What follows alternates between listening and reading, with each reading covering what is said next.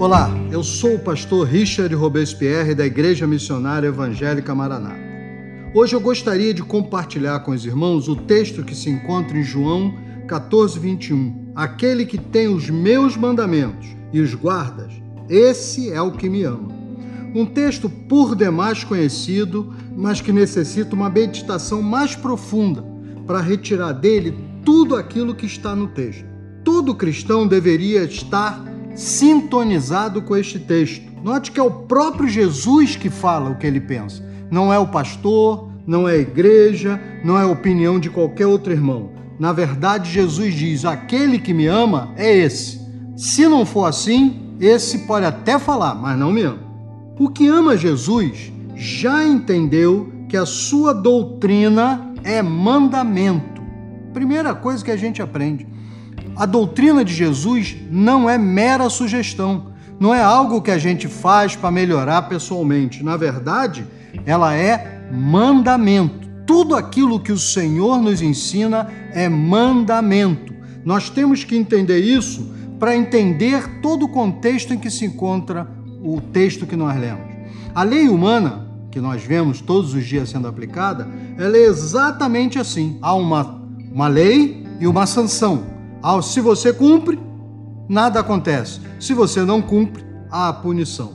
Portanto, é muito estranho que alguns irmãos não entendam isso e busquem praticar o mandamento de Jesus segundo ele acha que deve ser. O grande pregador Moody tinha um caderno onde ele ia anotando tudo o que no Evangelho o Senhor falava como sendo mandamento. Ele citava exatamente como base o texto que nós lemos que tem como afirmado que ele amava Jesus. Para ele afirmar que amava Jesus, ele dizia: Eu vou escrever e vou cumprir, eu vou anotar e vou cumprir. Sejamos, pois, como este grande servo do Senhor e busquemos cumprir integralmente o que o Senhor nos diz. Tiago 1,22 é taxativo, tendo em vista que ele diz o seguinte: Tornai-vos, pois, praticantes da palavra e não somente ouvintes, enganando-vos a vós mesmos. Quer dizer, se nós apenas ouvimos, conhecemos, repetimos que nem papagaio, mas não cumprimos, nós estamos enganando a nós mesmos. A segunda lição que a gente vai tirar desse texto é que os mandamentos que o Senhor nos deu são divididos em dois grupos.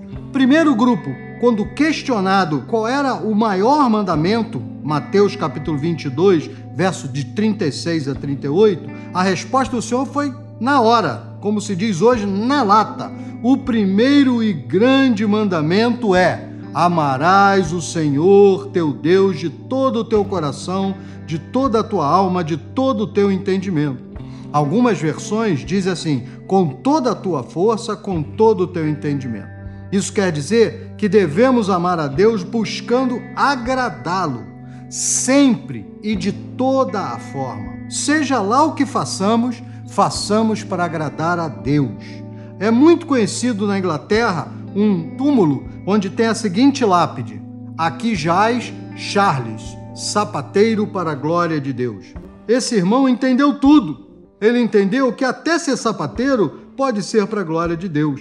Se você vai fazer alguma coisa corriqueira, faça para a glória de Deus. Vai fazer o feijão? Faça para a glória de Deus. Vai consertar o sapato? Conserte para a glória de Deus. Vai para o escritório? Vá para a glória de Deus. Vai dirigir? Dirija para a glória de Deus. Sempre faça tudo para a glória de Deus. Por isso é que as pessoas que amam a Jesus não gostam de dizer palavrão, fumar, beber. Não é porque é proibido é porque eles não querem fazer coisas que são contra a glória de Deus. A terceira coisa que nós vamos aprender é que o segundo tipo de mandamento, o primeiro foi amarás a Deus acima de todas as coisas. A segunda é amarás o teu próximo como a ti mesmo. Mas note, Jesus disse: um semelhante a esse primeiro, não é igual, é semelhante. Quando você fala em semelhante, você está falando em algo que é parecido, não é igual. O primeiro mandamento é agradar a Deus.